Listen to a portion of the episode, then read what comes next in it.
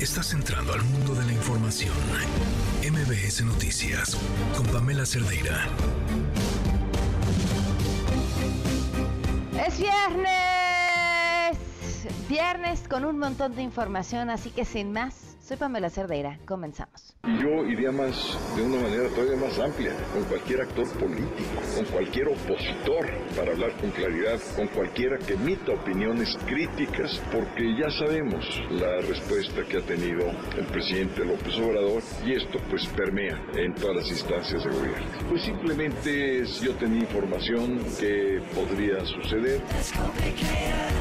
Hay que tomar en cuenta nuestras especiales condiciones de infraestructura que envidiarían muchas entidades federativas, nuestro capital humano, como he dicho, los servicios con los que cuenta la ciudad y también ahora las facilidades para que cumplir con la ley para invertir sea mucho más fácil. Por eso reitero, la Ciudad de México es un buen lugar para abrir negocios, amigas y amigos empresarios, abrir negocios en la Ciudad de México. Esa es nuestra invitación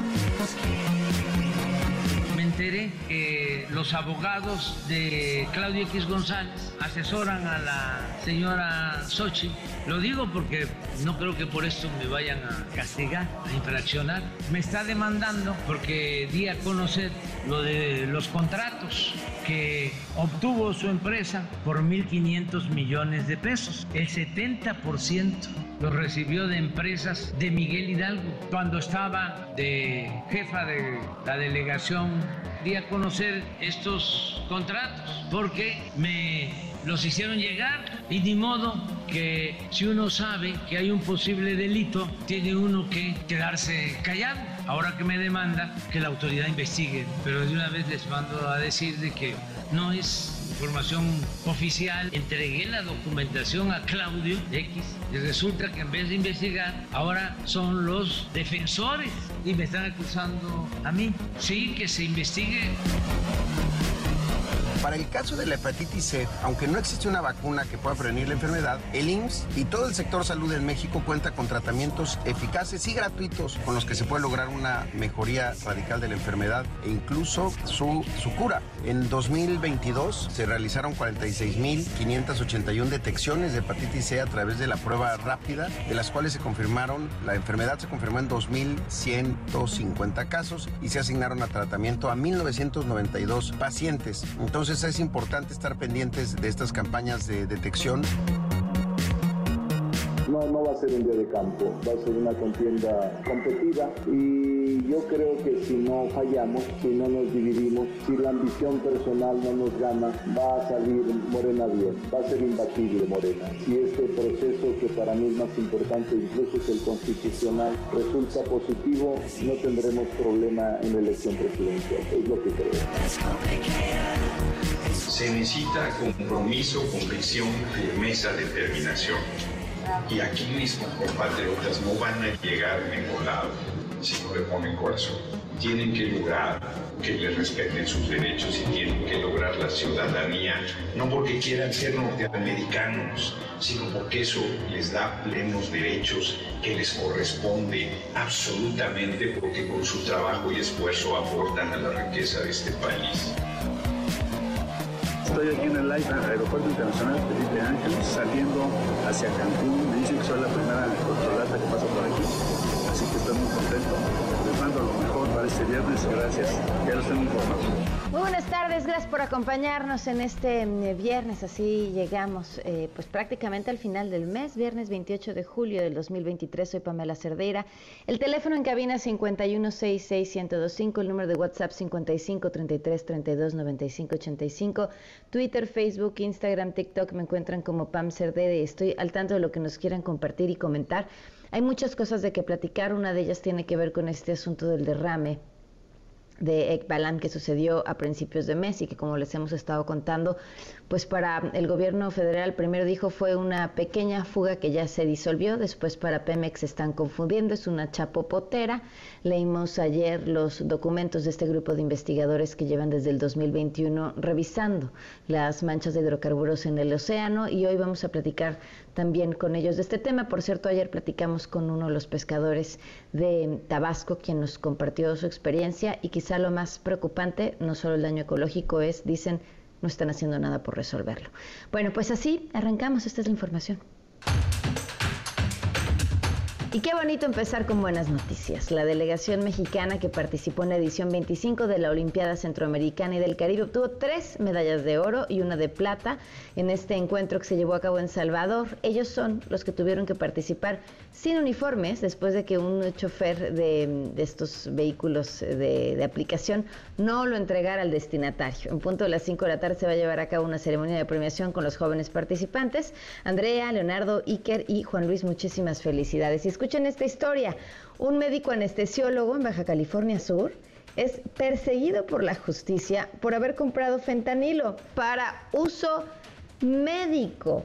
Hoy, por supuesto, compañeros del gremio se manifestaron para respaldarlo. La información la tiene Julio César Paniagua. Te escuchamos, Julio César, buenas tardes.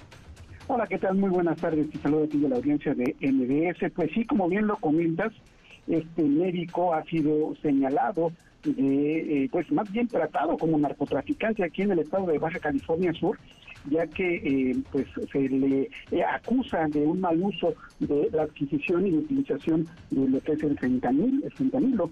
Y pues por esto más de 200 médicos marcharon eh, este día en Baja California Sur en apoyo a este médico anestesiólogo, Gustavo Darwin Aguirre Castro, a quien la Fiscalía General de la República acusó de adquirir y utilizar el fentanilo ilegalmente y que de acuerdo a la demanda del especialista médico, autoridades de esa dependencia, con el apoyo del personal de la Marina, le incautaron su casa, despojándolo junto a su familia de su propiedad, y pues esto fue frente a su esposa y a sus hijas desde hace poco más de un mes al ser señalado precisamente por el uso ilegal del fentanil fármaco, que pues como bien sabemos es utilizado para su labor como anestesiólogo. Aunque estos hechos ocurrieron hace más de un mes, luego de que trascendió en medios nacionales, pues para esto, para esto se convocó este viernes 28 de julio aquí en Cabo San Lucas esta protesta de médicos y personal de salud que fue organizada en días pasados cuando se convocó con el hashtag Todos Somos Aguirre, en el que se incluyó a otras ciudades como Tijuana, Hermosillo y Culiacán. Por esto, los más de 200 médicos que realizaron esta marcha desde la zona del Seguro Social en Cabo San Lucas hasta la zona turística de Cabo San Lucas, y estos se sumaron pues diversos colegios y grupos de médicos de Baja California Sur, quienes pidieron el apoyo y exigen se aclare el asunto y que así dejen de hostigar al personal médico de la entidad. De acuerdo con el anestesiólogo Gustavo Aguirre, este cuenta con los permisos autorizados autorizados por la COEPRIS que para la adquisición de este fármaco y que pues él lo, realiza de manera cotidiana desde hace años, por lo que denunció a la Fiscalía por el trato que le están dando de delincuente cuando se trata de un médico certificado. Hasta el momento se desconoce, no hay una carpeta de investigación y el doctor junto a su familia tiene que estar viviendo en casas de renta porque ni siquiera ha podido recuperar su propiedad no hay información, hemos tratado de localizar a la dirección, a la Secretaría de, Salud del Estado, sin embargo hasta el momento no hay una postura, y también autoridades de la Fiscalía, aquí la delegación de Baja California Sur, hasta el momento no nos dan información. Así es que la situación así está, continúan las investigaciones, mientras tanto pues el gremio médico aquí en el Estado y en otras ciudades del país tenemos conocimiento, se están pronunciando en apoyo a este médico que pues por supuesto por su labor está siendo perseguido por esta dependencia. Oye, a ver, espérame Julio César, eh, él, él solicita este medicamento, como nos dices, lo había comprado durante años, lo solicita con receta y entiendo a la hora que le llega es que pasa todo, todo esto. Lo curioso del caso, Pamela, es que este medicamento él lo tiene que adquirir de su propia bolsa, porque al parecer en el Estado hay escasez de medicamentos, esta, esta información porque ya es de conocimiento público. Y entonces al hacerlo, él utiliza fentanil, que es en estado líquido, son ampolletas que pues utiliza para su labor. Eh, de acuerdo a las autoridades y a los expertos, este tipo de, fármaco, el fentanil líquido, no es el que se utiliza como precursor de drogas, o sea que este pues, es sólido, es en polvo, y es el que se utiliza y aparte en grandes cantidades. Entonces, en este caso, el doctor Aguirre está solicitando que se revise su situación, que se aclare porque pues, lo están acusando de manera flagrante como si fuera un delincuente, inclusive, te digo, lo sacaron de su casa a la cual no ha podido regresar Y lo curioso del caso es que no, está detenido, simplemente le incautaron su casa, está resguardada por elementos de seguridad y él no ha podido acceder a ella. De hecho, subió un video diciendo que habían vuelto a entrar sin ninguna orden, habían roto los sellos y le daba miedo que le fueran a sembrar algo. Ahora, ah, mencionabas que la Fiscalía Estatal no ha dado ninguna declaración, pero no tendría que ser, eh, al tratarse de un caso como el del fentanilo, la Fiscalía General de la República quien estuviera detrás de este tema. Sí, obviamente estamos tratando de conseguir la información con la delegación este, de la, ah, okay. ah, okay, okay. aquí en Baja California Sur. y no ha contestado. Y también estamos localizando a la doctora Flores, la doctora Flores, quien es la secretaria de Salud del Estado, para que también nos dé un, posicionamiento al respecto, porque pues es solamente el caso de un doctor. Para saber si, si este, otro otro tipo de doctores están en la misma situación. E inclusive sabemos que varios doctores que han hecho esta práctica de adquirir el fentanil por su propia cuenta, pues ya no lo quieren hacer o ya no lo están haciendo porque pues temen de que haya represalias en su contra este, precisamente por, por este caso que ya ya, ya se claro es, es, que no es el no es el primer caso en el país y suena absurdo que en esta lucha importante contra el fentanilo en la que México ha decidido tomar parte, pues así sea como están luchando. Dijo increíble. Julio César, pues estamos al tanto. Muchas gracias. Quedamos al pendiente. Cualquier información estamos a la. Buenas tardes. Vamos a hablar más adelante, por cierto, con el abogado de este médico. En la Ciudad de México, una persona murió en la Plaza Reforma 222 al caer del segundo piso. Las autoridades están ahí para llevar a cabo el levantamiento del cuerpo y están investigando cómo es que se dieron los hechos. El momento se dice que su caída fue un accidente. Vamos a información internacional. Tras 17 días del deceso de una familia entera que viajaba en un helicóptero cerca del monte Everest, en Nepal, este viernes sus cuerpos ya fueron repatriados a nuestro país. La familia fue originaria de San Pedro Coahuila, fue cremada y en, en India y sus restos regresan con sus familiares a nuestro país. La Embajada de México en India refrendó sus condolencias por los hechos. Y en Francia, dos hombres fueron arrestados. Fíjense la historia, ¿eh? Están señalados de haber presuntamente violado a una turista mexicana cerca de la Torre Eiffel durante la madrugada de ayer. Varios. En manada la Fiscalía de París precisó que los hechos se dieron en el Campo Marte, el cual está abierto al público toda la noche y aún está pendiente dar con otros tres sujetos que también estarían implicados en esta violación tumultuaria. Y en unos minutos, por cierto, vamos a platicar con nuestra corresponsal en Francia justo para ampliar información de este tema. Mientras tanto, en Jalisco, otro fallo en un elevador de un hospital de IMSS. Los afectados tuvieron que salir por un hoyo que hicieron en el techo. Elsa Marta Gutiérrez, corresponsal de MBS Noticias en la línea con la información. Te escuchamos, Elsa Marta. Buenas tardes. Elsa Marta. Bueno, lo que tenemos, Elsa Marta, les continúo con la información. En Guerrero, madres buscadoras del colectivo Memoria, Verdad y Justicia eh, denunciaron el crimen organizado no les deja llevar a cabo con libertad sus labores de búsqueda en la comunidad Petaquillas.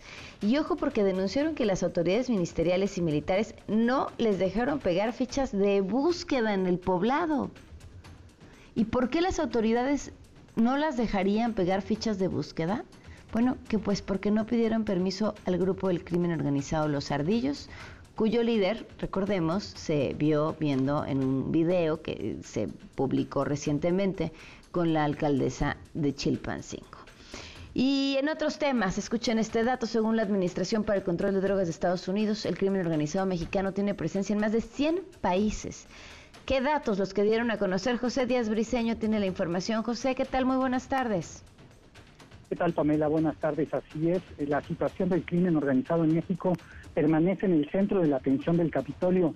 Y es ahí donde Anne Milgram, la jefa de la Agencia Antinarcóticos estadounidense, dijo a congresistas que el cártel de Sinaloa y el cártel Jalisco Nueva Generación son su prioridad, pues son los principales abastecedores de, fentanilo. Esta droga sintética que hemos hablado eh, dio muerte a 75 mil eh, personas en 2022 tan solo. Pero ayer la señora Milgram reveló datos novedosos sobre el tamaño de los grupos criminales mexicanos. Según la DEA, la agencia antidrogas, el cártel de Sinaloa tendría más de 26 mil miembros entre asociados, facilitadores e intermediarios, mientras que el cártel Jalisco Nueva Generación tendría más de 18.800. Ambos cárteles tendrían alcance, como bien dijiste, en más de 100 países, según la DEA, que sin embargo no dio a conocer su metodología.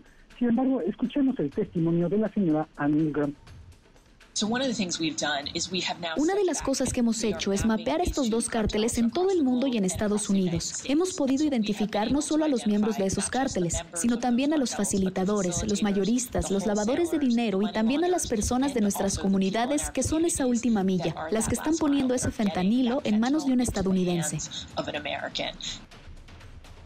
Hay que decir, Pamela, que ayer la jefa de la agencia de drogas estadounidense también tuvo que reconocer que el ritmo de los decomisos de fentanilo en Estados Unidos no parecen bajar. Según sus datos, la DEA eh, decomisó casi 400 millones de dosis en 2022 en Estados Unidos y este año el total de dosis decomisadas ya superó los 200 millones. Y es por eso la urgencia de la administración Biden para lograr la cooperación eficiente eh, con México. Recordarás, esta misma semana hubo una delegación de alto nivel integrada por una de las asesoras más importantes del presidente Joe Biden visitando justamente al presidente López Obrador.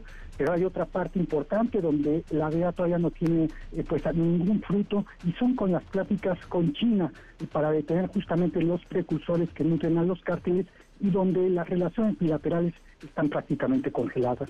Este es el reporte desde Washington, Pamela. Muy bien, qué datos, ¿eh? Muchísimas gracias. Hasta luego. Buenas tardes. Ahora sí nos vamos con el San Marta Gutiérrez hasta Jalisco sobre este fallo otra vez en un elevador en un hospital del IMSS y los afectados por un hoyito que hicieron en el techo, así tuvieron que salir. El San Marta, buenas tardes. Buenas tardes, Pamela. Así es, esto ocurrió en el Hospital General eh, número 46 del Instituto Mexicano del Seguro Social aquí en Jalisco. El elevador simplemente se descompuso y las ocho personas, entre ellos derechohabientes y personal médico, quedaron atrapadas y tuvieron que salir precisamente por ese hoyo que tú bien comentas. Ninguna de ellas resultó con lesiones, al menos así lo confirmó Protección Civil y Bomberos de Guadalajara. Ellos eh, dicen que a las 5 con 41 minutos recibieron un reporte vía 911 que advertía que dentro del hospital había personas atrapadas en un elevador. Escuchemos lo que nos compartió el segundo oficial de Protección Civil y Bomberos. Bueno, hasta la llegada nos damos cuenta que efectivamente hay personas atrapadas entre el piso 9 y 10. Llegando al lugar, nos damos cuenta que ya las personas fueron liberadas por personal de derechohabientes y mismo personal trabajador del IMSS. Eran ocho personas en total, dos personas trabajadores del IMSS y seis personas derechohabientes. Ahí está lo que dice el oficial de Protección Civil y Bomberos, quien por cierto en este audio va a explicar qué fue lo que pasó parecer estaba haciendo descenso el mismo y las puertas se abrieron, mismas que se trabaron y ahí quedó atorado. El personal tuvo que romper lo que es el plafón para poder ser liberadas las personas. Personas lesionadas ninguna. Eh, Protección Civil y Bomberos eh, notificó al área de gestión integral de riesgos del Ayuntamiento de Guadalajara para que eh, arribaran al lugar y clausuraran el elevador que hasta hoy, bueno, sigue en revisión y lo que se quiere es evitar riesgos para los usuarios. La delegación del IMSS, Pamela, solo emitió una tarjeta informativa donde confirma el hecho, dice que solamente fueron 10 minutos los que estuvieron ahí atrapadas las personas y que ellos mismas, las personas que quedaron atrapadas, fueron en las que forzaron la puerta para salir del mismo a través del plafón. Hace unos momentos estuve ahí en la clínica 46 del Seguro Social Pamela y te puedo comentar que ninguno de los elevadores de este hospital sirven. Estuve recorriendo varios, por ejemplo en el piso 6 tienen que esperar que una persona quiera ir al piso 6 para que las personas que están esperando puedan eh, subir, es decir, para que se abra la puerta y puedan subir, porque de otra forma no pueden eh, las personas, por ejemplo, subir en el piso 6 si no es que llega alguien de algún otro piso que abra en automático la puerta. Por más que le estés ahí presionando para que abra la puerta del, elevador, pues simplemente no sirve. Eso es prácticamente en todos los pisos. Eh, todavía hay personal de protección civil ahí en la clínica revisando pues la situación del hospital. También están revisando el aire acondicionado en diferentes edificios de ese propio hospital y pues ninguna de las personas que trabajan en esta clínica Pamela accedieron a darnos voz porque pues tienen temor a ser regañados o ser sancionados por estar dando algún tipo de declaración eh, a los medios de comunicación. Y lo que sí es que las personas al menos en las casi hora y media que estuve ahí dentro de la clínica pues eh, prefieren ya de plano no usar los elevadores hasta que no tengan la certeza. Así que ahí te verás eh, imagínate a la gente subiendo y bajando por las escaleras con sus pacientes porque de otra forma no quieren vivir algo similar a lo que allá pasó el día de ayer. Sí, claro. Híjole, qué horror. Muchísimas gracias, Elsa Marta. Pues estamos al tanto. Por supuesto. Buenas tardes. Buenas tardes. Y lo peor es que pues seguirá pasando porque eh, ¿no? Ahí quedaron, le echaron la culpa a quien compró los elevadores y, la solución para cuándo. En su conferencia matutina, el presidente Andrés Manuel López Obrador rechazó eh, los señalamientos que les comentábamos hace unos momentos en Estados Unidos em, sobre el tema del el poder de los cárteles de la droga en, en nuestro país. Rocío Méndez en la línea con información. Te escuchamos, Rocío. Buenas tardes. Buenas tardes. Desde la tercera zona militar de Tepic Nayarit, el presidente Andrés Manuel López Obrador pide a Ann Milgram, directora de la DEA, que explique de dónde sacó estos datos. ¿Qué diagnóstico tienen del número de elementos que tienen los pues, No tenemos nosotros esa información. No sé de dónde la sacó la señora de la DEA. Ojalá y nos dieran más detalles porque creo que habló de que el cártel de Sinaloa y el de Jalisco, Nueva Generación, tienen en 100 países 40 mil elementos que nos diga cuáles son las pruebas que tienen. Esta información no se las compartieron en la reciente reunión de seguridad. No, no, no, no. Ese es un problema que tienen en el gobierno de Estados Unidos. No hay coordinación entre ellos. ¿No hay mala fe, presidente? No, hace falta poner orden. Si cada quien actúa por su cuenta, pues no hay avances. Acaban de estar la asesora en materia de seguridad de la Casa Blanca, la vicefiscal del gobierno de Estados Unidos, el subsecretario del Departamento de Estado para la Seguridad, y no hubo ninguna información al respecto. Por otra parte, el presidente López Obrador remarcó que se están atendiendo los amparos en contra de los libros de texto elaborados bajo su gestión. Los alumnos, dijo, contarán con sus nuevos materiales educativos el próximo 28 de agosto en el inicio del próximo ciclo escolar. Ya está en marcha el plan para mejorar los contenidos de los libros de texto. Ya se elaboraron, participaron maestros, pedagogos, especialistas. Sin embargo, pues hay opositores porque son nuevos contenidos. Lo que buscan es que la educación tenga una dimensión social, humanística y científica. El otro, ahora los libros no se están contratando. Antes los intelectuales predilectos del régimen cobraban por los contenidos que hacían de los libros de texto y eso también provoca inconformidad. Y hay amparos no pocos, ¿eh? pero ahí vamos resolviéndolos y ya los libros se están distribuyendo. Y el 28 de agosto, que inicie el ciclo escolar, la mayoría de los libros van a estar en las escuelas no se han retirado y no se van a retirar. No hay motivo o para embodegarlos. Imagínense, estamos hablando de millones de ejemplares. Y por otra parte, López Obrador acusó una campaña contra Fuerzas Armadas tras los reclamos de la oficina en México del Alto Comisionado de Naciones Unidas para los Derechos Humanos y más de un centenar de organizaciones porque en las investigaciones del caso Ayotzinapa prevalece la falta de colaboración de autoridades militares. Escuchemos. El alto comisionado de Naciones Unidas y un centenar de organizaciones se sumaron al señalamiento de que las Fuerzas Armadas fueron las que detuvieron las investigaciones del GIEI. Conocer la opinión de los no, secretarios. Yo la voy a dar, soy el comandante supremo de las Fuerzas Armadas. No es cierto es una campaña sin fundamento, es para debilitar a las Fuerzas Armadas. Si fuese cierto, no estarían dos generales en la cárcel por la desaparición de los jóvenes de Ayotzinapa. Han estado las Fuerzas Armadas cooperando para que se haga justicia. Y hay muchas organizaciones que están financiadas por gobiernos extranjeros, la misma ONU actúa de manera sectaria, tendenciosa, solo se pronuncian cuando se trata de afectar a gobiernos surgidos de movimientos populares y democráticos. Y es la OEA y es la ONU, y es muy claro que en el caso de Ayotzinapa no hay un gobierno en el mundo que haya actuado como lo estamos haciendo nosotros en contra de altas autoridades. Pamela, el reporte del momento. Bueno, muchísimas gracias. Buenas tardes. Muy buenas tardes. ¿Ustedes qué opinan? Cuéntenme al 5166125, al WhatsApp 5533329585. Vamos a una pausa y volvemos. Quédate en MBS Noticias con Pamela Cerdeira. En un momento regresamos. Estás escuchando MBS Noticias con Pamela Cerdeira. Son las 4 de la tarde con 28 minutos. Hemos estado platicando a lo largo de la semana acerca de este derrame de hidrocarburos que mm, eh, sucedió en Ekbalam. Hemos platicado acerca de la respuesta del gobierno, pues paso a paso, ¿no? Esta mm, primera minimizando el hecho, las demandas de las organizaciones, eh, el, comunicado de los las y los especialistas, 40 especialistas que llevan desde el 2021 analizando vía imágenes de radar la presencia de hidrocarburos en el océano.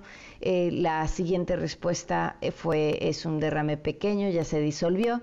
La siguiente respuesta vino del titular de Pemex diciendo es que están, no, no- se vale mentir, eso se trata de unas chapopoteras eh, naturales, que son emanaciones naturales, y luego, eh, bueno, pues finalmente las insisten, las, las demandas de las organizaciones, pero sobre todo pues ya las denuncias de las costas de nuestro país a donde los hidrocarburos han llegado.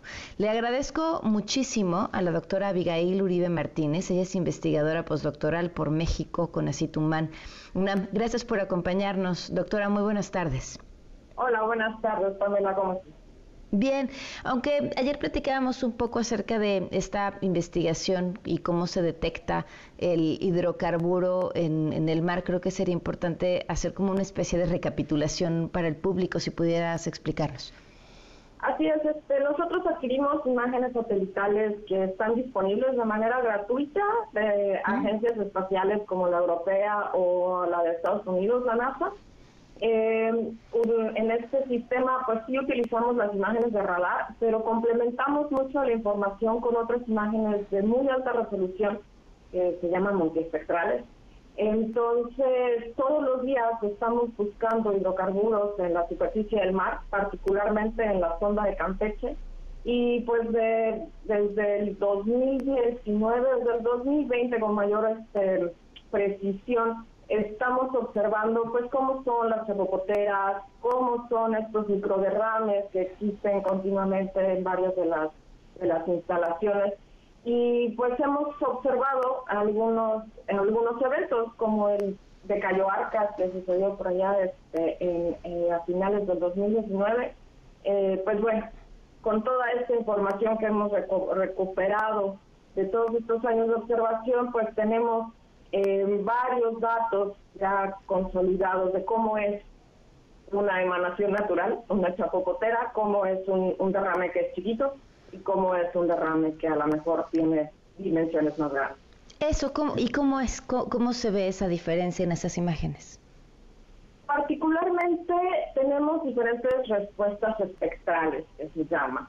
Eh, la, la superficie del mar refleja estos colores que van a tener diferentes intensidades, diferentes este, aspectos, que conforme va incrementando la cantidad de crudo presente en, en la superficie, va cambiando también esta respuesta espectral. Entonces, eh, cuando estamos hablando de una chapocotera, esta iridiscencia que le llama Pemex, que es, es una presencia de agua con, con petróleo, con, con crudo muy ligero, este, muy delgada, que ya la tenemos bastante bien caracterizada. Entonces, por un lado está eh, la respuesta espectral y por otro lado está la forma y el tamaño, es decir, sus características espaciales, que también consideramos a la hora de caracterizar y determinar si es un- una mancha eh, de petróleo asociada a estas emanaciones o si proviene una instalación, tenemos también eh, armado un un sistema de información geográfica que contiene datos de las plataformas, dónde están los pozos, por dónde pasan los ductos, cuáles son las zonas, secciones que se están explorando recientemente. Entonces, con toda esta información, con toda esta recopilación de información que, que tenemos en el grupo de monitoreo, que se conforma por ECOSUR, UABC y otras instituciones, con toda esta compilada de información podemos determinar con cierta certeza si se trata de una emanación o de un derrame. Ahora, eh, ¿cómo funcionan? Bueno, son emanaciones naturales las chapopoteras, pero entonces por lo que entendemos es exactamente el mismo hidrocarburo que es el que se está extrayendo, pero me imagino es en, mucho menor cantidad y nos dices visualmente a través de las imágenes que ustedes eh, recopilan, eh, son, son distintas. Es ustedes tienen mapeadas por la imagen que pude mm, ver que compartieron en un sitio varias chapopoteras en la zona. ¿Es, es posible que exista una nueva o es posible que alguna chapopotera eh, emane o más o mande más hidrocarburo a la superficie de lo normal? ¿Esto varía o se ha visto que no? Sí, sí puede llegar a variar. Este, hace unos meses, al inicio de febrero, me parece, tuvimos, eh, mapeamos una, una emanación de una chapopotera que es muy activa en Cantarel, este, está, emanando casi todos los días. Y tuvo una, una, una salida bastante contundente. No tenemos, no tenemos capacidad con estas imágenes de, decir si esa emanación natural fue provocada, porque las chapopoteras se manipulan también, o, este, o es simplemente un proceso natural. Sí, sí puede variar, pero lo que sabemos es que la emanación de Cantarell, que es la más activa y, la más larga, la que, la que tiene una huella más grande, puede llegar a, extenderse de manera normal algunos cuantos kilómetros, vamos a, decir entre 10, 20 kilómetros en su expresión más, más alargada. No los casi 500 que ustedes calcularon. 500 kilómetros de, de, no, no, sí, este, la, ah. la detección de hidrocarburo que hemos seguido desde el 6 de julio, que, que fue la primera vez que nosotros la pudimos detectar en el agua, este tiene una, eh, una un seguimiento particular, porque como le estamos observando todos los días, todos los días sabemos más o menos cómo va eh, su, trayectoria y la trayectoria por la cantidad de, por la superficie cubierta de, aguas oleosas y aguas con, con, petróleo en diferentes concentraciones, pues es considerablemente más grande de lo que puede una, una chapopotera emanar. Eh, ¿cómo, ¿Cómo está ahora esa mancha? ¿Sería una forma correcta de llamarle? Nosotros así le llamamos, sí, es este, es una, es una película que, vemos de, manera superficial. Actualmente tenemos mm, la última imagen de radar y es aquí un detalle de la técnica.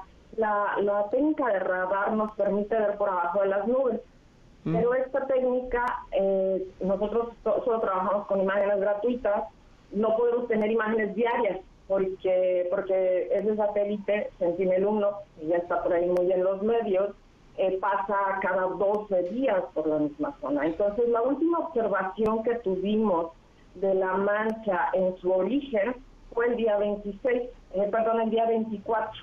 Y esa, esa mancha que ahorita que se observó el día 24, hace cuatro días, tenía una extensión de aproximadamente eh, 20 kilómetros de largo eh, sin embargo, pues lo que notábamos también con esta con esta mancha, que no pensamos que esté asociada a la cepopotera de Cantarel, que es, la, repito, la más activa, está, em, es muy, está muy diluida. O sea, sí ya observamos que, está mucho menos extendida, está mucho más, eh, digamos, constreñida espacialmente en el origen, pero muy diluida y también observamos muy claramente que no está, o es una mancha que no está conectada con, con el del punto del derrame, que tenemos bastante bien caracterizado ahí en el, en el campo de, de Balam.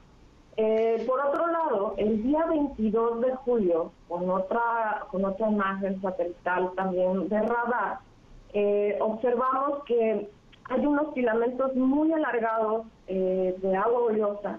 Ya no estamos esperando que para ese sector haya petróleo concentrado, sino más bien agua oleosa, frente a las costas de Veracruz. Vamos a decir, eh, pues está aproximadamente, o en este momento, 22 de julio, estaba como a 160 kilómetros de las costas más cercanas de Veracruz. Eh, repito, esto fue el 22 de julio. Una de las características más difíciles de, de plasmar de este tipo de procesos es que pues ahora sí que el mar se mueve, ¿no? El mar es, eh, es muy dinámico, es pensando que la chancla cuando se te va en la ola en dos segundos ya no la ya no la agarras, es, es algo muy similar en este mar adentro, ¿no? Las cosas se van moviendo, van cambiando de forma, de distribución. Entonces, pues bueno, si pensamos que el 22 de julio, que fue esta última toma, han pasado seis días, viene la siguiente parte de la historia. Los otros sensores, los otros satélites con los que trabajamos, no pueden ver por abajo de las nubes. Y para mala suerte de nosotros, de los que queremos saber la verdad, no hemos podido tener una observación clara sin nubes en los últimos días, porque se presentó una, una tormenta en el Golfo México. Entonces, eh, las últimas dos observaciones claras de dónde y cómo es la mancha fueron del 22 de julio y del 24 de julio. Híjole, ahora una última pregunta. Hablabas de se va disolviendo. ¿Qué es lo que lo disuelve? ¿Su llegada a las costas, bacterias, eh, o, se va dispersando más que disolviendo? Este, sí, creo que utiliza mal la palabra disolverse se intemperiza. El, proceso es una intemperización en el que hay un, fragmento del hidrocarburo que se evapora dependiendo de su concentración y de su composición. Eh, hay una parte que se precipita, es decir, al, momento que se va evaporando va perdiendo densidad y hay partículas que también se pueden ir al fondo este, hay, bacterias, definitivamente hay consorcios bacterianos bastante caracterizados de, la plataforma de Campeche que sí se comen el petróleo y hay un proceso de degradación también biológica eh, del petróleo. Eh, debo decir que hasta el momento, voy a ser muy puntual, este derrame de Balam no hemos observado que llegue a las costas y esto va a aprender muchos focos porque, tenemos reportes y conocemos los reportes. Claro, los testimonios de la gente. Los testimonios de la gente. Entonces, este, este derrame de Balam, y que es muy probable en lo que se ancla eh, Pemex y, las, instancias de alrededor, es que no hay evidencia de que el derrame de Balam haya llegado a las costas. Eh, es posible más bien que lo que se está observando en costas de, Tabasco, de Veracruz, de Tamaulipas, provengan de otros procesos y este, estamos estudiándolos, estamos analizando series de imágenes para poder determinar cuáles son esos procesos que han llevado crudo a las costas. Entonces, lo que sí es una, pues vamos a decir, una certeza con la información que tenemos a la mano, que son estas imágenes de satélite, es que Balam no ha llegado a las costas y lo que posiblemente esté sucediendo en Tamaulipas, que no lo tenemos caracterizado porque, voy a decirlo también, este, nuestra capacidad de procesamiento es bastante limitada, contamos con recursos muy, muy pequeñitos de algunos financiamientos de CONACYT y particularmente de CONACYT, que son muy chiquititos, entonces nuestra capacidad de procesamiento también es bastante limitada. Entonces, el petróleo que se ha observado en Tamaulipas, con, con lo que hemos podido observar, no está asociado a Balam eh, y tampoco hemos podido determinar de dónde proviene el petróleo de Tamaulipas. Mm. Por otro lado, pues está esta situación considerablemente, considerablemente preocupante de las costas de, Tabasco, ¿no? de Sánchez Magallanes, Cárdenas y esta sección eh, al oeste de Tabasco. Y estamos observando la presencia de petróleo en esa zona desde el día aproximadamente del 15, 16 de julio, pero desconocemos totalmente cuál es este, el proceso que está sucediendo ahí. Es un hecho que en esa sección no hay chapopoteras que puedan alcanzar las costas entonces pues no lo sabemos, no sabemos de dónde proviene. Ahora, pero su, este primer eh, cálculo que se presentó con esta información de lo que se había observado, ¿se estimaba que podría llegar a las costas o no? Eh, mira, la, la situación de la, del, Golfo de México en su circulación, que se le llama, es, es altamente variable. ¿no? Tenemos lo que se llaman patrones, los patrones normales, que pueden indicar que sí llega, pero en realidad, a ver, lo voy a decir así, hay que tener un conocimiento profundo de cómo se mueve el océano, cómo se mueven las aguas oceánicas, eh, cuáles son las condiciones actuales, porque estos fenómenos de, cosas que flotan en el mar eh, obedecen a, a situaciones muy puntuales. Es decir, eh, yo puedo decirte que los vientos predominantes de la zona son del este al oeste, pero día a día, todos los días, todos los días van a cambiar. Entonces es muy difícil eh, hacer una estimación de a dónde va a llegar el hidrocarburo si no se hace una modelación, este, si no se hace un proceso profundo de, que ha tomado muchos años de muchos expertos del país poder modelar con certeza, con una certeza que sea útil para la, para la sociedad, hacia dónde va a derivar el hidrocarburo. Entonces, a veces nos animamos a decir, eh, a estimar este tipo de cosas con, con, un conocimiento muy general, pero las cosas en el mar eh, obedecen a procesos muy puntuales. Entonces, esta idea de que podía llegar a las costas de Veracruz, de Tabasco, era eh, o se basa en un conocimiento muy general. Entonces ya después lo que nos toca a los científicos es incorporar el conocimiento de muchas disciplinas para poder decir con más precisión a dónde va a llegar. Entonces, este, desafortunadamente no contamos con los recursos necesarios para hacer ese proceso de modelación actualmente. Este, no, no tenemos la gente la, la gente capacitada, la tenemos pero no hay los recursos para darle seguimiento entonces, bueno, estuvo, este, fue una apreciación a lo mejor desde el conocimiento general, pero eh, pues no, no estaba todavía aterrizada a un eh, conocimiento puntual. Eh, una pregunta, después de que dieron a conocer este tipo de información y las diferentes contradicciones o, o, discursos que se han dado desde, desde el gobierno federal, ¿han recibido algún tipo de amenaza? No, no, afortunadamente no. Pues este, como nosotros trabajamos con fondos públicos, con fondos que vienen eh, designados para la investigación, que, que, bueno, en el caso de mi, de mi puesto, estoy integrada a un programa del CONACYT cuya función es esta, generar información de calidad para la toma de decisiones, para el acceso universal al conocimiento. Entonces, pues bueno, eh, nosotros vamos a decir, obedecemos a ese mandato y pues no, no, no, no hemos recibido ninguna amenaza. ok. No, qué bueno, me da gusto. Pues te agradezco de verdad muchísimo que nos hayas tomado la llamada, que nos hayas explicado con tanta claridad cómo está el tema. Gracias. Gracias, un saludo. A 4.46, damos una pausa. Quédate en MBS Noticias con Pamela Cerdeira. En un momento regresamos. Estás escuchando MBS Noticias con Pamela Cerdeira. Son las 4 de la tarde con 49 minutos. Continuamos en MBS Noticias. En la línea, el doctor Francisco Moreno Sánchez, médico especialista en infectología del Centro Médico ABC. Doctor, ¿qué tal? Muy buenas tardes.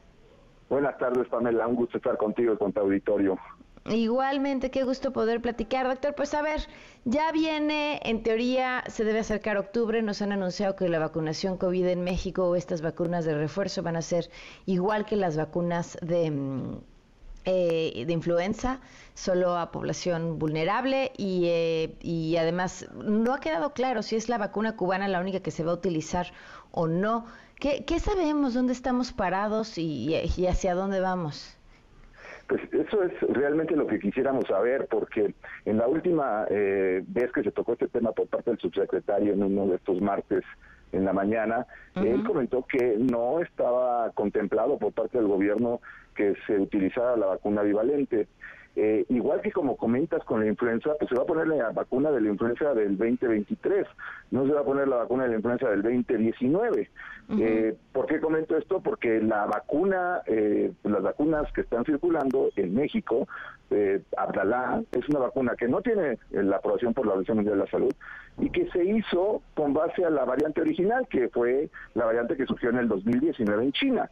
Entonces, la idea es que mientras más actualizada está la vacuna, eh, es decir, tiene una variante que está más de acorde con lo que está circulando en el lugar en donde estás, pues mayor protección tienes. Y por alguna razón, eh, no, eh, pues no quieren aprobar la vacuna y no solamente eso, sino no dejan que pues cualquier persona se pudiera ir y vacunar si quisieran vacunarse con bivalente, porque no solamente no la traen, sino no permiten que se venda en México. ¿Por qué? ¿Qué, qué, razón encuentras para, para, esta decisión? ¿Han tratado de utilizar argumentos eh, científicos, los entrecomillo, para decir que no, que no sería necesaria? Mira, eh, el subsecretario utilizó el hecho que la Organización Mundial de la Salud, cuando habla de estas vacunas, dice que pues eh, en el caso de no tener la vacuna bivalente se puede utilizar la vacuna eh, pues de la variante original. Pero también la Organización de la Salud dice dos cosas que son importantes. Una es que si tienes la posibilidad de tener la vacuna bivalente es mejor que te la apliques. Y la segunda es que pues aplícate una vacuna que esté aprobada por la Organización Mundial de la Salud. Entonces, como que toman lo que quieren y no lo que realmente viene en, en las recomendaciones. Y el, el, otro punto es, da la impresión de que sigue siendo esta política en donde parece que la vacuna la aplica el gobierno como un regalo, como una, pues, eh, eh, una donación que te hace porque pues las vacunas las compramos nosotros, no es que uh -huh. las compre el gobierno, las compramos con nuestros impuestos pero eh, en la gente hay esa sensación de que, ay, mira, el gobierno me puso la vacuna del COVID. No, bueno, el gobierno hizo los trámites necesarios para que hubiera esas vacunas, qué bueno, pero pues ahora pueden permitir que haya la vacuna, pues la que esté actualizada y que si uno quiere vacunarse, vaya a cualquier sitio, como ocurre en otros países, y se ponga la vacuna cuando quiere, en donde quiere y como quiere. Aquí es cuando ellos quieren, donde quieren y la y que ellos quieren. quieren. Claro. Ahora, ¿qué hemos visto de, de, casos de COVID en estos últimos meses? Mira, ahorita eh, precisamente hemos tenido un par de semanas en donde hemos tenido un mayor número de casos.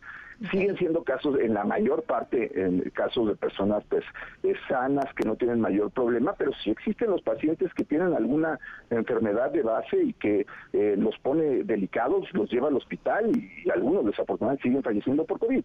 Mientras más eh, eh, estemos alejados de una buena inmunidad, y la inmunidad no solamente es que te hayas enfermado por COVID, sino que tengas vacunas buenas, pues más propensos tendríamos a tener un problema, pues yo no diría ahorita, sino más bien en los próximos meses, en donde como cualquier virus respiratorio, seguramente octubre, noviembre, diciembre vamos a empezar a tener más casos de COVID. Híjole, sí, pues sin duda. Pues te agradezco muchísimo que, que nos hayas tomado la llamada, saber en dónde estamos parados, aunque bueno, finalmente tampoco hay mucho para dónde hacerse. Se vacunará Así con otra vacuna quien pueda viajar, quien tenga el dinero para poderlo pagar y el resto pues será acceder a la salud que permita el Estado. Así es, y esperar que pues, tengamos que seguirnos cuidando porque pues eso sí está en nosotros, el podernos cuidar y exigir que realmente esto pues ya sea una apertura mayor a la que tenemos. Perfecto. Muchas gracias, doctor. Buenas tardes. Gracias, Pamela. Son las 4.54. Quédate en MBS Noticias con Pamela Cerdeira. En un momento regresamos. Estás escuchando MBS Noticias con Pamela Cerdeira.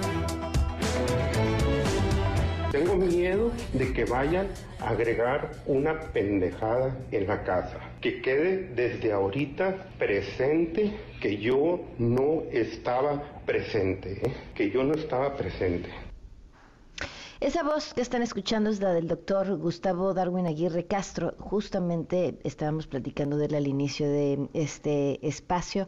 Pues prácticamente bajó un proceso legal por pedir un, un medicamento que pide de forma habitual para poder hacer su trabajo. Pero en esta, eh, pues yo me imagino que intento de control del fentanilo por parte de las autoridades, pues aventaron sus dardos al peor lugar y no es la primera vez que pasa a los médicos. Nos acompaña en eh, la línea Gustavo Darwin Aguirre. Gracias por acompañarnos. Buenas tardes. Muy buenas tardes. Gracias por acompañarnos. También nos está en la línea su abogado, licenciado Antonio Juárez Navarro. Gracias, abogado. Buenas tardes. Buenas tardes, Pamela. A ver, arrancamos contigo, Gustavo. Tú llevas comprando este medicamento cuánto tiempo, cuántas veces ha sido y qué ¿Y qué pasó en esta última ocasión? ¿Qué fue distinto? Pues ya tengo alrededor de tres años que se está ah, comprando el medicamento. Eh, nunca he tenido problemas y, pues ahora se están suscitando estos hechos que se me hacen que son muy, muy irregulares. ¿Cómo lo compras? Esto se compra con una, con una receta que te hace llegar Cofepris. Tú haces llegar y te lo mandan cómo? Eh, la receta le expide Cofepris. Ok. Y luego, ¿a quién le compras el medicamento o cómo te lo hace llegar? Es una farmacia certificada y la farmacia es la que se encarga de hacer el, el envío. Claro. Ahora, Gustavo, ¿por qué tienes tú que comprar este medicamento? Se está comprando no solamente yo, pero es un desabasto a nivel nacional que con toda la crisis y el problema que está pasando en México, pues todos los anestesiólogos nos estamos viendo pues en la urgencia de atender a los enfermos, en las urgencias que están llegando a los hospitales y pues tenemos que hacer este tipo de, compras para salvaguardar la, la vida de los pacientes. ¿Tú trabajas en un hospital público? Trabajas en un hospital este, privado y sí te escucho. Son, son, pues son alrededor de 15, 20 hospitales privados y pues donde me solicitan los servicios, pues yo tengo que acudir. Claro, ahora entonces es una práctica común que los anestesiólogos compren su medicamento. Exactamente. Ok, ahora sí, vamos con tu abogado. Eh, buenas tardes. Eh, ¿Cuál es la situación legal hoy de Gustavo? Buenas tardes, Pamela. Gracias por su tiempo y su objetividad periodística, como siempre. Este, pues legalmente él no ha sido acusado como tal de forma, de manera formal ante un juez, no ha sido vinculado a proceso, no ha sido, no está en calidad de imputado porque no se le ha hecho imputación alguna y ni siquiera ha sido citado ni como testigo ni como ni como eh, eh, probable responsable de un hecho criminal simplemente, como él lo mencionó, lo llaman, no lo llaman, llegan a su casa y se la quitan y no lo han ni siquiera citado. La carpeta de forma oficial, la que obra en la, en la, eh, en la fiscalía, no la conocemos, está en indefensión en este momento. Y la situación legal es que estamos ante la solicitud del amparo de la justicia federal en el tribunal de distrito, el juzgado de distrito, este, y estamos quizás a unas horas de que el juez nos notifique si estamos seguros de que nos va a autorizar la, suspensión provisional del acto reclamado, que es que no lo vayan a detener a él. Y estamos también tramitando la, suspensión en cuanto al inmueble que le quitaron de forma ilegal. Claro, ahora, eh, ¿por qué no les quieren mostrar la, carpeta de investigación? Pues eso es lo que quisiéramos saber. El doctor eh, tomó esta defensa apenas hace una semana aproximadamente sin embargo, en sus primeros pasos, después de que le quitan su casa delante de sus hijos y su esposa, eh, él acude, así como se le indicó la fiscal, de manera extraoficial, eh, aporta este, correos de la COFEPRIS donde se surtían los medicamentos, aporta algunos documentos y este, él pedía copia de la carpeta y le decía, no, es que no hay copiadora, no, es que ahorita no se puede, y nunca se la dieron. Aunque se lo hubieran dado, pues era de forma extraoficial, no es válido si no es mediante un acto este, ministerial en sede ministerial. Entonces sigue esperar este, esta respuesta sobre este amparo para que él no vaya a ser detenido. La otra situación sobre el inmueble, y me decías, han visto un montón de irregularidades. La primera, me imagino, tiene que ver con la forma en la que se tomó el inmueble. ¿Qué otra? La violación al debido proceso. Dice la Constitución que nadie puede ser privado de sus bienes, posesiones, libertades, derechos, si no ha sido oído y vencido en juicio y mediante las formalidades de un proceso. Y esto es totalmente anómalo porque ya le quitaron su casa, es como si estamos en la ahorita en la entrevista y yo llego a mi casa, que es la casa de todos ustedes, y llega un paquete que no saben si yo pedí, que no saben qué contiene porque no se ha analizado, y de, para empezar me sacan a mí y a mis hijos de mi casa y luego me quitan y hasta y en un mes no lo hacen, eso es una violación debido proceso. Los derechos humanos de él, de su esposa, de sus menores hijas, de acuerdo a los tratados internacionales, eh, las niñas están sin casa y era su posesión y se las quitaron sin haber sido ni huidas ni nada. Claro. Pues estamos al tanto del caso, este abogado Gustavo, muchísimas gracias también por habernos tomado la llamada y estamos atentos a ver cómo se desarrolla. Muchas gracias. Gracias, buenas tardes. Gracias, buenas tardes. Pamela en MBS tiene para ti un pase doble para amar, querer y rockear. El espectáculo con exponentes del rock como La Lupita, La Cuca y más riden tributo al gran intérprete José José, acompañados por Marisol Sosa y una banda sorpresa. La cita es el 19 de agosto a las 20 horas en el Frontón México. Un pase doble para Emanuel y Mijares con 10 años de tour Amigos para el miércoles 9 de agosto a las 20.30 horas en el Auditorio Nacional. Y un pase doble para la banda mexicana de rock La Castañeda para el 5 de agosto a las 21 horas en La Maraca. Para ganar, solo dinos el nombre de dos canciones que hayas escuchado en este espacio y llama al 555166 1025. Quédate en MBS Noticias con Pamela Cerdeira. En un momento regresamos. Estás escuchando MBS Noticias con Pamela Cerdeira. 5 de la tarde con 10 minutos. Estamos en MBS Noticias. Mucho que comentar. Vámonos con información. Este viernes se registró un asalto dentro de una bueno, dentro de la biblioteca de la Facultad de Medicina del UNAM, las víctimas, dos estudiantes adentro de la biblioteca. Adrián Jiménez, cuéntanos, buenas tardes.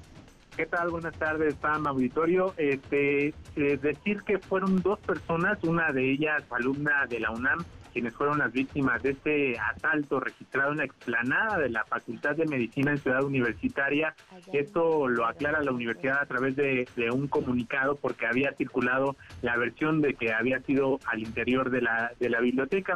En esta ah, tarjeta informativa, la institución detalló que la tarde del pasado miércoles sucedieron los hechos y es hoy hasta que cuando se reportan pues estos sucesos. Las víctimas fueron despojadas de sus pertenencias por parte de un sujeto, sujeto ajeno a la universidad quien se dio a la fuga.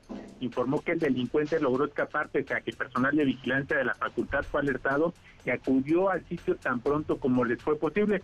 Por su parte, con el apoyo del Departamento Jurídico de la facultad, los jóvenes afectados presentaron una denuncia de los hechos contra quien resulte responsable, mientras que la universidad brinda a la autoridad ministerial todos los elementos con que cuenta sobre este ilícito. La UNAM aclaró eso que te decía, que la facultad aún no inicia el ciclo escolar, por lo que el día en que mm. ocurrieron los hechos, el plantel se hallaba prácticamente sin estudiantes ni personal docente y precisa en este sentido que el incidente no ocurrió dentro de la biblioteca como circuló en algunos medios informativos. También el auditorio, la información ah. que les tengo. Muy bien, gracias Adrián.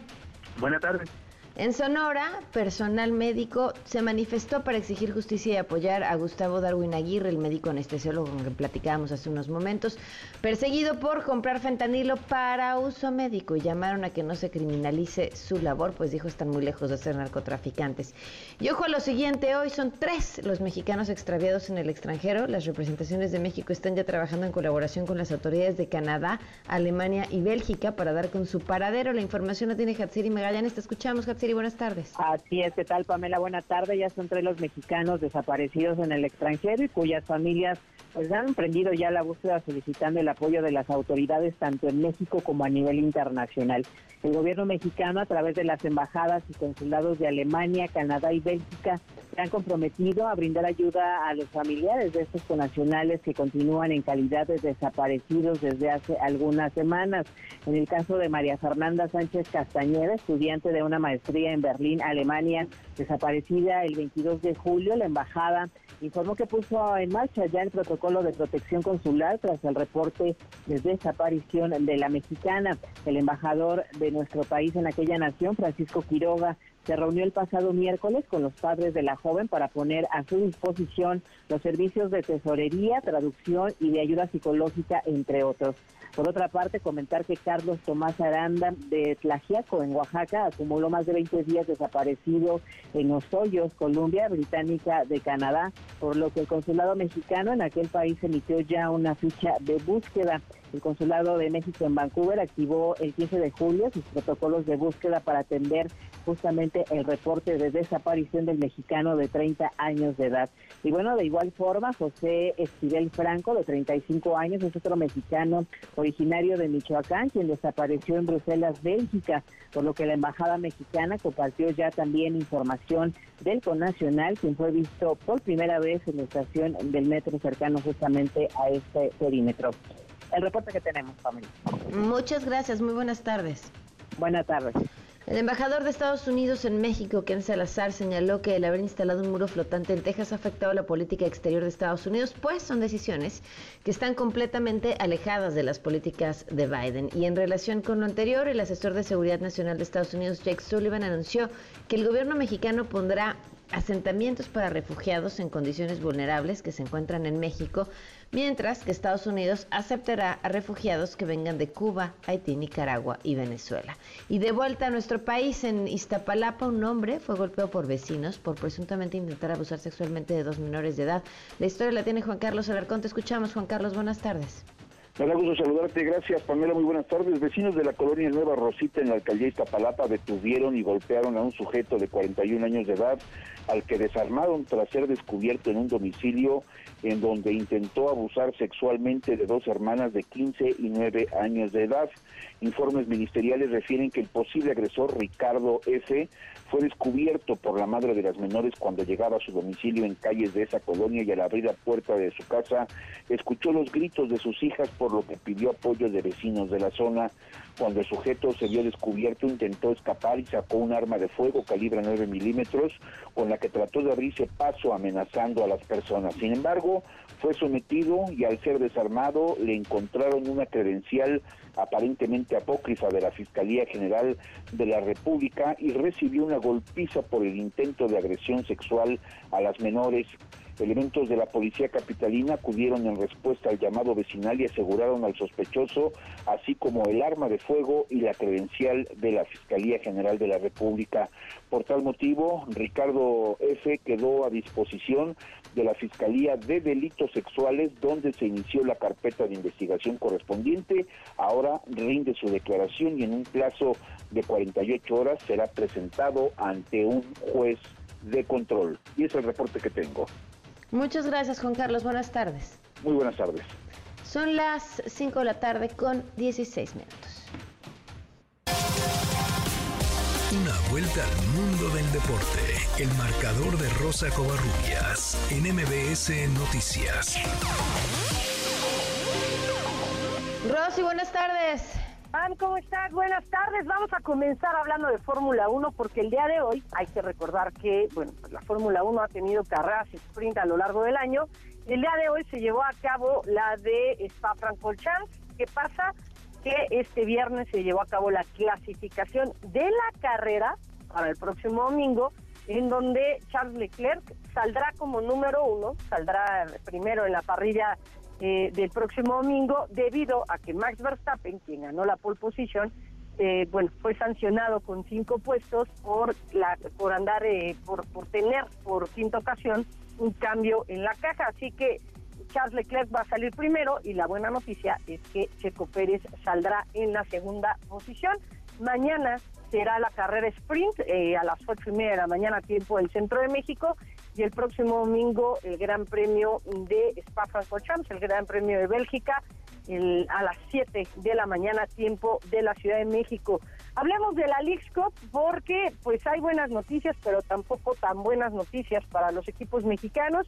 Ayer América goleó 4 por 0 al San Luis City eh, y bueno, pues con este resultado prácticamente América tiene pie y medio dentro de la siguiente fase de la Leagues Cup. Toluca venció 4 por 3 al Nashville, pero ayer por la noche se disputó el partido entre Guadalajara y Cincinnati. La mala noticia para Chivas es que perdieron 3-1, pero fue porque el juego se tuvo que posponer por el mal clima y lo terminaron hasta el día de hoy. Así que bueno, pues eh, Chivas pierde tres goles por uno y esto fue lo que dijo Vico Paunovic, el director técnico del conjunto de Guadalajara después de todo el parón y todo lo que se retrasó el juego, que creo que eso hay que, hay que mirar bien, porque eh, realmente nos mantuvieron hasta, hasta la última último segundo, eh, entendiendo que hay que eh, dar el espectáculo, pero también hoy no había uh, condiciones óptimas ¿no? para, para, recuperar. Pero bueno, para nosotros esto creo que tiene que mejorar. Decirlo, yo creo que hay que buscar otra manera de, de, que esto no vuelva a pasar. Y bueno, hoy, desde luego en este torneo, no podemos volver a repetirlo. Y nosotros estaremos ahí el lunes contra Kansas City. Vamos a estar listos de nuevo para mejorar nuestra imagen y mejor, mejor, mejorar eh, nuestro récord, nuestros resultados. Y más que tienen que ver con la League Cup, el día de mañana Cruz Azul estará enfrentando al Atlanta United, dos equipos que perdieron ante el Inter de Miami, donde está Lionel Messi. Por cierto, el Atlanta United dirigido por un mexicano, Gonzalo Pineda, joven entrenador, que estuvo en el conjunto de Pumas y alabó pues la labor del equipo de, del Tuca Ferretti, mencionó que no tiene más que palabras de admiración para el técnico mexicano mientras que Cruz Azul, bueno, pues la premia porque no ha podido tener buenos resultados esta temporada. Esto fue lo que dijo Ricardo el Tuca Ferretti al respecto. Yo tengo, como mencioné anteriormente, un grupo maduro, experimentado. Si quieren hacer caso a las opiniones o los comentarios, eh, también están en su derecho. Muchas veces hasta sirve el ser humano mexicano, o sea, cuando las cosas están más difíciles, más drásticas, es cuando ellos más demuestran la capacidad, es cuando más somos solidarios. Y bueno, en partidos del Mundial Femenil PAM, Inglaterra venció 1 por 0 a Dinamarca. Con esto las inglesas ya están en la siguiente ronda. China derrotó 1 por 0 a Haití. Y bueno, esta madrugada eh, hay dos partidos muy atractivos, bueno, tres partidos muy atractivos. El de Suecia contra Italia, el de Francia ante Brasil. Dos eh, equipos que bueno, pues parecen ser potencia en este Mundial Femenil. Las francesas que vienen de empatar sin goles ante Jamaica. Y por cierto, las jamaicanas estarán enfrentando a Panamá. Esto dijo Nacho Quintana, director técnico de las panameñas, que es mexicano. Sabíamos que íbamos a llegar a este partido por los tres puntos y, bueno, obviamente bueno, se convirtió en un poco más de importancia cuando desgraciadamente no conseguimos ningún punto en el partido anterior. Así que ahora saldremos mañana por esos tres puntos para llegar vivos al tercero. Y bueno, Pam, ¿recuerdas que ayer te platiqué de la esgrimista ucraniana Olga Karlan? Bueno, pues el día de ayer la suspendieron por no darle el saludo a su rival, a la rusa, y hoy la Federación Internacional de Esgrima le quitó la suspensión y el Comité Olímpico Internacional le dio el pase a los Juegos Olímpicos. Pam, la información deportiva. Muchas gracias, Rosy. Muy buenas tardes. Fuerte abrazo, bonita tarde. Son las 5 con 21 minutos. Ah, por cierto, vámonos con Leticia Fuentes. Eh, hace unos minutos que les decía, esto en Francia. Eh, detuvieron a dos hombres. Estos hombres, al parecer, están eh, relacionados con una violación tumultuaria que sucedió en contra de una turista mexicana. Ahora sí, Leti, cuéntanos. Buenas noches para ti. Sí, buenas noches, Pamela. Pues sí, la pasada noche del miércoles, una joven mexicana de 27 años que se encontraba en los campos de Marte, a los pies de la Torre Eiffel de París, una zona muy turística, fue violada por cinco hombres. Hasta el momento no se conocían más detalles, pero hoy la Fiscalía ya ha confirmado que se trata, como decíamos, de una joven turista mexicana. Además, las autoridades confirman que dos de los cinco agresores ya han sido detenidos y puestos bajo custodia policial y según la Fiscalía la investigación continúa. No es la primera vez, ya en febrero dos turistas también fueron violadas en la misma zona a los pies de la Torre Eiffel y en abril otra turista sufrió una tentativa de agresión sexual. Este último hecho ha vuelto a abrir el debate sobre si deben cerrarse o no los campos de Marte por la noche, al igual que lo hacen el resto de parques de París por seguridad. Como decíamos, no son hechos aislados. Solo en 2022 las denuncias por agresiones sexuales crecieron un 30% en París. Pamela, hasta aquí mi reporte desde París, Francia. Oye, pero a ver, ¿a este dato encuentran alguna explicación? Bueno, como te decía, eh, ya es habitual que en los parques de, París se cierren a partir de las 8 de la tarde por seguridad. Los campos de Marte, para la gente eh, que nunca ha estado en París, es un gran parque a los pies de la Torre Eiffel, que hay bastantes árboles, bastantes, eh, como una especie de un pequeño parque bosque en el centro de la ciudad.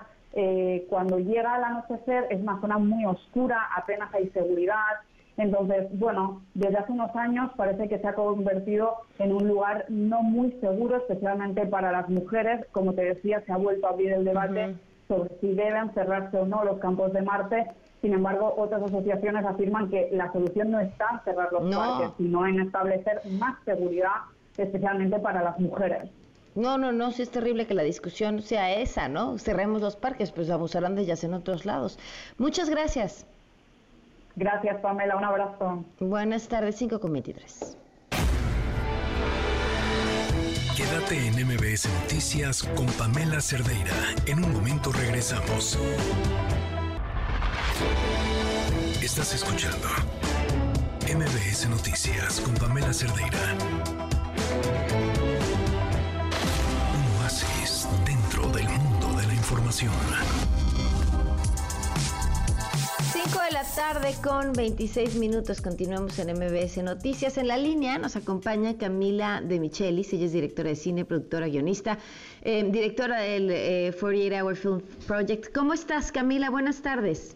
Buenas tardes, muchísimas gracias por invitarme. Muy, Oye, Camila, a ver, la industria del cine está en medio de un caos. O sea, traen el tema de las huelgas eh, en Estados Unidos traen el tema de la incursión de la inteligencia artificial y los miedos que esto provoca en pues en toda la gente que se dedica al cine, desde los efectos especiales hasta los actores, eh, hasta los guionistas. ¿Qué, o sea, crees que esto representa una oportunidad para, para el cine mexicano? Sí, bueno, eh, de entrada el tema de, del AI es uno de los muchos temas que están que están ahorita debatiendo, ¿no? Eh, sin duda es el más complejo y todo, pero pero sin duda sí pienso que esto representa una coyuntura única para México, no solo porque México ya lleva un buen rato pues siendo de algún o sea, como que está pasando una, digamos, un estilo de nearshoring de las producciones audiovisuales a México desde Estados Unidos desde hace bastante tiempo ya, por lo cual México tiene ya la infraestructura súper bien puesta para poder hacer productos de súper buena calidad, pero además también tenemos dos otras situaciones que está interesante ver, ¿no? Eh, el paro de, Hollywood obviamente va a tener repercusiones en cómo van a querer producir, la, eh, cómo van a querer, eh, cómo van a, a dónde van a llevar el dinero que ahorita no se está usando en Estados Unidos. Pero, además, pero además creo que también hay un tema de, de, moda, ¿no? O sea, ahorita eh, hay cuestiones de, o sea, como que todo lo que es cine latinoamericano, voces latinoamericanas, contenido distinto y contenido internacional, es algo que se está consumiendo y que, y que se ha probado. Creo que hace unos años todavía Hollywood le tenía miedo al contenido internacional, ¿no? Y a los subtítulos.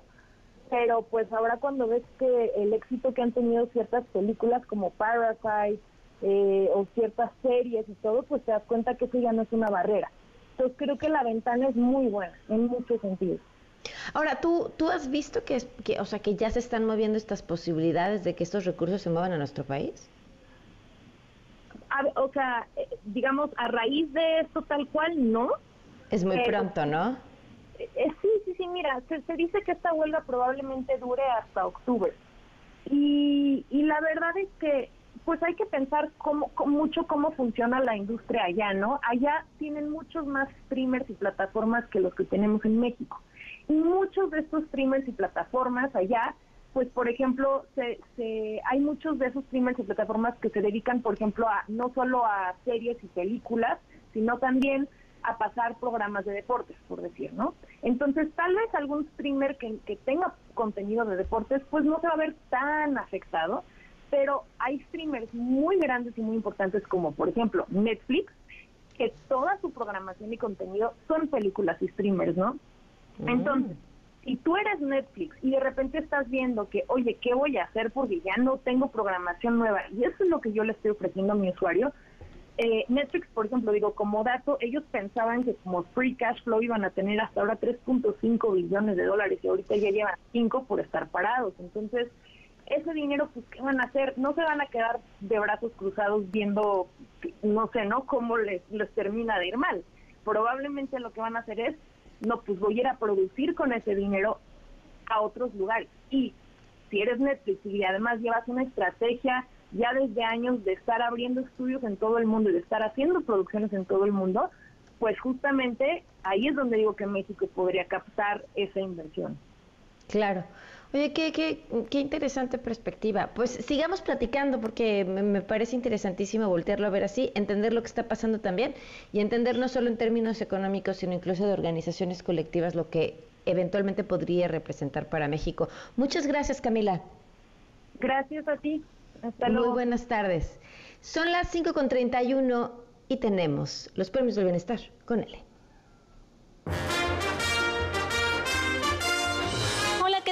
Buenas tardes. Su anfitriona L. Figueroa los saluda con gusto y les da la más cordial bienvenida a los Premios Bienestar. Los únicos premios al ritmo de payaso de rodeo. Comenzamos. La medalla al valor periodístico es para Claudia Sheinbaum por el arrojo con el que enfrenta a todas aquellas y aquellos que se hacen llamar periodistas y además les da una clase gratis de autoentrevista. Bravo. El premio Santa Teresa de Calcuta es para el gobernador de Veracruz, Cuitlagua García por el trato humano hacia los demás poderes, medios de comunicación, reporteros, organizaciones civiles, la pre-pre-candidata X y demás personas del grupo conservador. Una oración para el gober. La que quieran, exclamativa, interrogativa, imperativa, ninguna le gusta. Es un orgullo para la comunidad de medicina del país tener entre sus filas al reconocido doctor muerte, Hugo López Gatel quien se lleva esta tarde el trofeo como el mejor colchonero del país por su invaluable gestión para que ningún mexicano se quedara sin cama durante la pandemia. Pueden acercarse a darle su agradecimiento. Nada más no lleguen a los golpes.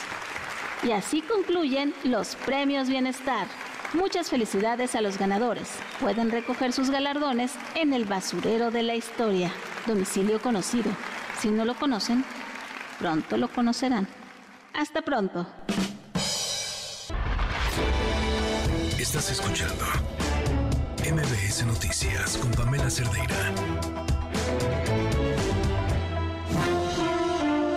Estimado público, antes de iniciar con nuestro show, les recordamos que está completamente prohibido usar cámaras de video, cámaras de gases, cámaras de autos, tablets, Cubrebocas. ¿Por qué no me lo recomienda? Mascarillas. ¿No sirven las mascarillas? Credenciales de lector falsas. Dan asco, güey. Computadoras. Y sobre todo, queda estrictamente prohibido alimentar a nuestros invitados. Bienvenidos al Circo Liceum, el lugar donde se enfrentan la razón y la nación. ¡Comenzamos! Advertencia. El siguiente segmento no es presentado por nadie en todo este programa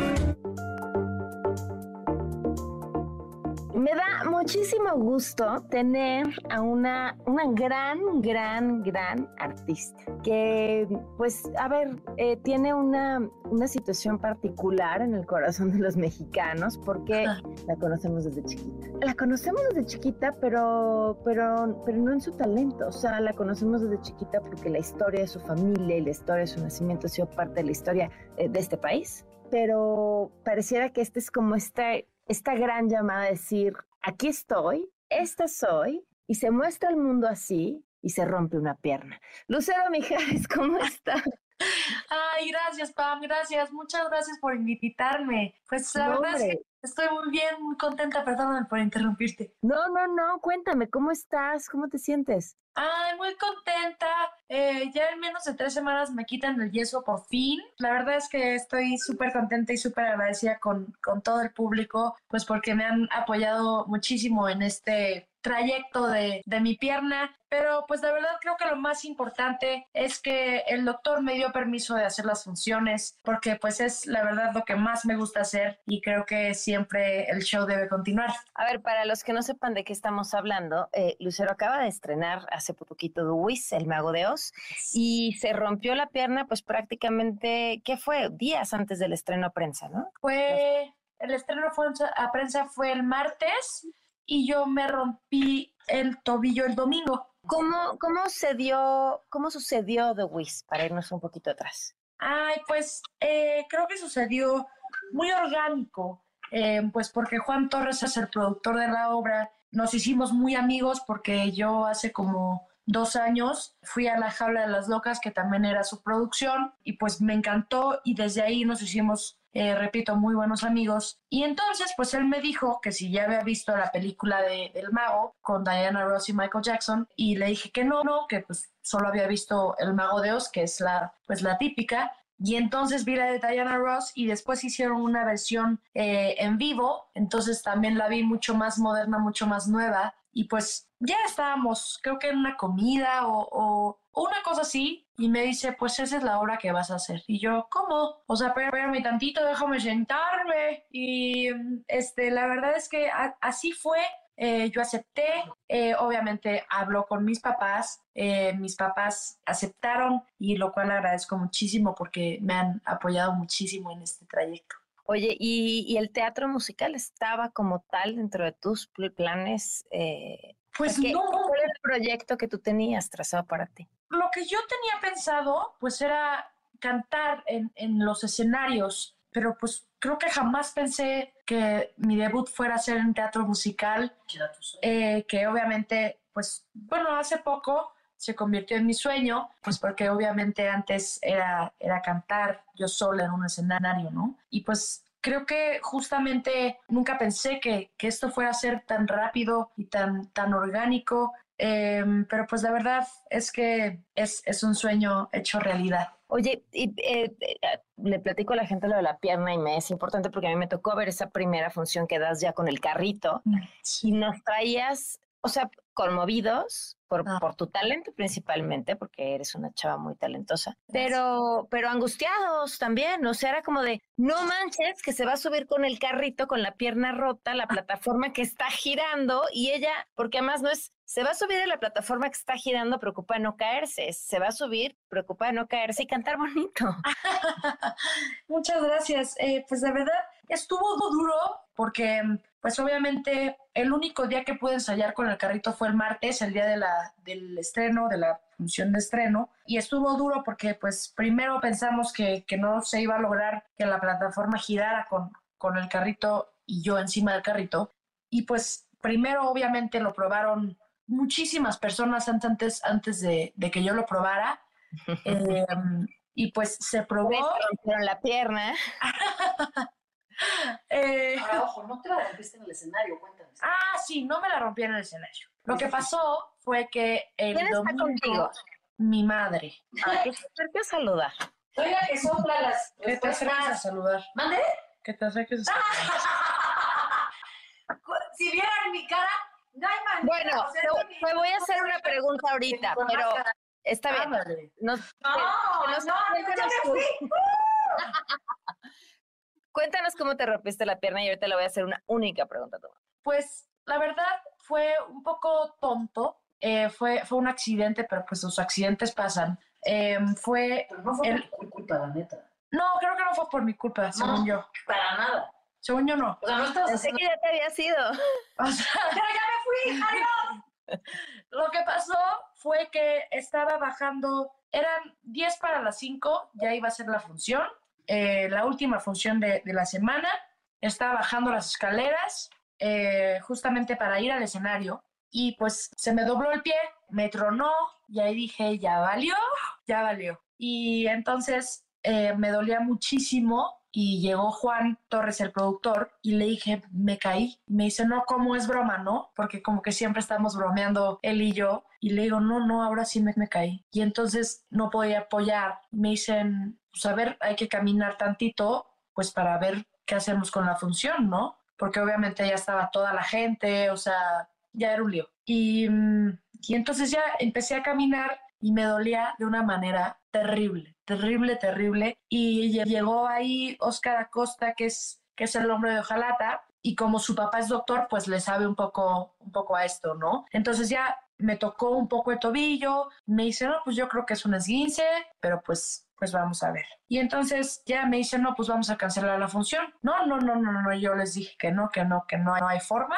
Y entonces, pues ya, aunque me doliera hasta el alma, me puse una venda y pues salí a, a la función. En el momento en que entré al escenario, dije que era la peor decisión que había hecho en mi vida, porque me dolía mucho, mucho, mucho. Y mm, pues me decían, no, no te subas al giratorio, llévatela tranquila, no bailes. Obviamente yo de necia, pues no hice caso. Y entonces, bueno, sí, cuando acabó la obra, me quito la venda. No, no, era un, o sea, tenía una pelota de tenis ahí en el tobillo. Eh, y entonces, pues ya me fui al Hospital Español a urgencias y pues primero me sacaron una radiografía que no se veía muy bien qué era lo que estaba pasando y después me hicieron una tomografía y ahí vieron que tenía una fractura de tobillo, de tibia, y pues yo le pregunté al doctor que si podía hacer las funciones porque es lo que más quiero hacer ahorita, ¿no? Y mm, pues me dijo que sí, que, que la condición era que, que no apoyara el pie y que pues si no apoyaba, pues que podía hacer todo lo que, lo que quisiera. Y pues se logró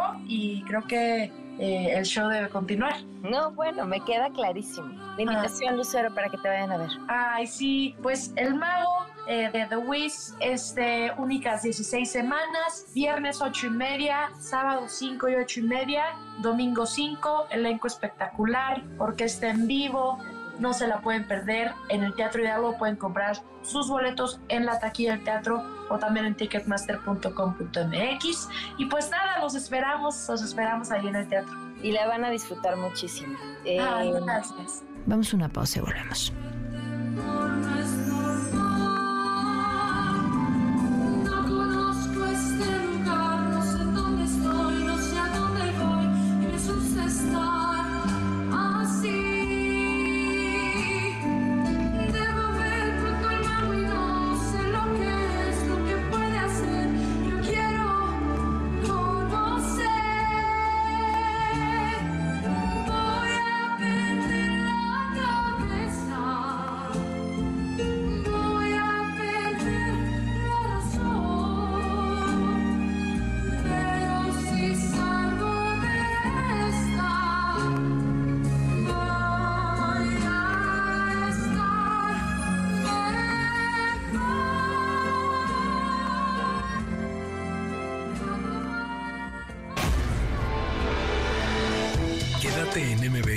Noticias con Pamela Cerdeira. En un momento regresamos. Estás escuchando MBS Noticias con Pamela Cerdeira.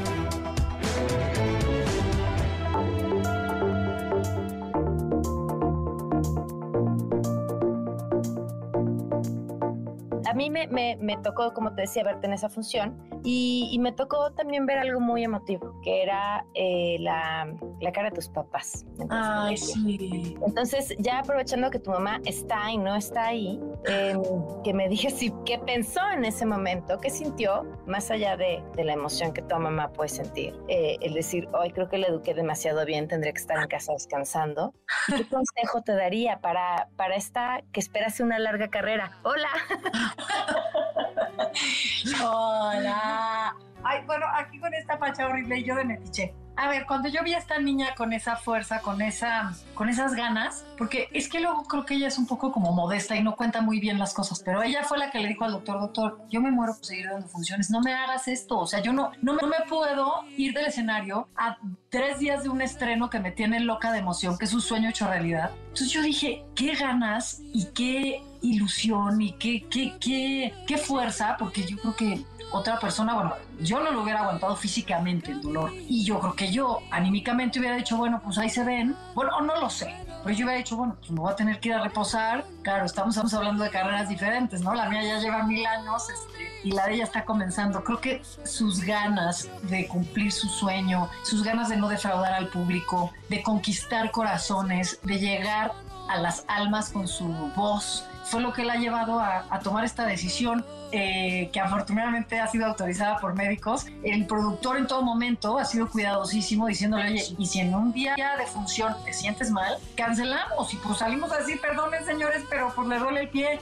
Creo que está muy cobijada, muy cuidada, ha sido una gran, gran experiencia ver esta, esta oportunidad que está teniendo, que además es muy afortunada de poder tener el, el logro de su sueño, de alguna manera, pues por así decirlo, tan rápido. Se ha preparado mucho y lleva mucho tiempo, como mucha gente lo, lo sabe, pues cantando y, y- y tal, pero preparándose mucho también físicamente con sus ensayos, con los bailes, con, en fin, ya faltan como tres semanitas para que le quiten este yeso y pueda seguir demostrando ya con su cuerpecito completo todo lo que ha aprendido y lo que seguirá aprendiendo día con día. Creo que este es un largo viaje el que le espera y yo le deseo que siempre tenga ese ánimo, ese profesionalismo, esa disciplina, esa entrega y, esas ganas de contagiarnos a todos. Creo que puso la vara muy alta y la próxima vez que nos dé un estornudo, pues no vamos a cancelar un show, ¿no? Digo, nunca lo hemos hecho, pero, pero la verdad es que creo que es un gran ejemplo, me enorgullece muchísimo y amo ver cómo está logrando pues lo que está logrando. Mm, este es un, como digo, un largo camino, pero pues todos los días aprende algo, entonces creo que ahora que le quiten el yeso, se va a sentir como, como Michael una... Jackson. Ya, Michael Jackson. No, no, hasta vas a volar en el escenario. Exacto, yo creo que todo pasa por algo. Se tomó muy literal el rompete una pierna, que es un dicho para desear suerte a los actores de teatro. Pero este, pero yo creo que es de gran augurio. Yo espero y deseo que esto le traiga mm, el cumplimiento de, de- de- de muchas ilusiones y de muchos sueños, porque así ha sido una pues una, una mujercita muy valiente y lo ha tomado con mucho positivismo en vez de desesperarse y hacer berrinche de maldición, se me rompe el pie, ¿qué hacemos? Pues ella dijo, pues, pues, seguimos, ¿no? Entonces creo que habla mucho de su carácter, de su fuerza, de, pues a veces, ¿por qué no? De su tenacidad, su terquedad por seguir haciendo las cosas que le gustan y que ama. Y, bueno, pues yo aquí, de Metiche ya los dejo para que ella siga la plática. No, pues me, me- que me parece que, que pues tienes de dónde aprenderlo claramente. Eh, así que felicidades a las dos. Ay, Principalmente a la, a la Lucero orgullosa mamá y a la Lucero Mijares talentosísima. Este, tienes una, tienes una gran magia en el escenario. O sea, bueno, que cantas bien, eso ya no te lo tengo ni que que decir, seguro. O sea, eso Ah. es clarísimo. Pero tienes un it, un, un, un algo que te convierte en un personaje muy especial. Así que, que bueno, yo creo que como tu mamá que, que esa fue una gran señal de todo lo que te espera. Ay, qué bonito. Muchas gracias, Pam. Que estén muy bien, les mando un fuerte abrazo y gracias por la entrevista que te vayan a ver al teatro. Así es, muchas gracias. Que no se pierdan esta obra de verdad. O sea, bueno, tú ya la viste, Pam, pero a todo el público le decimos que, que no se la pierdan. Más allá de si tiene esta fractura en este momento o no, que es temporal, afortunadamente, que no requirió una cirugía ni mucho menos, y que está sana y salva dentro de todo, este, yo pienso que, que es un espectáculo fenomenal. O sea, los actores, las actrices, los cantos, los bailes, los...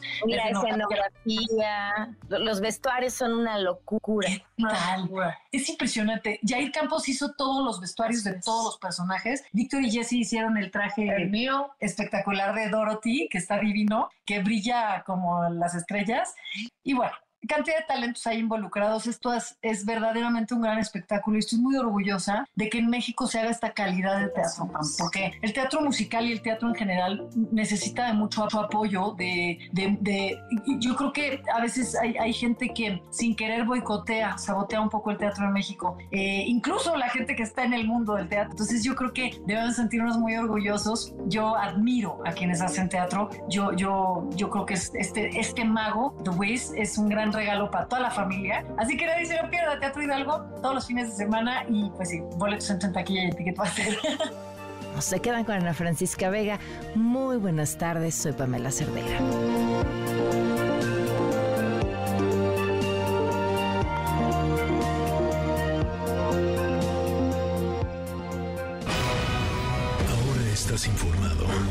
Nos escuchamos la siguiente semana con las noticias que tienes que saber.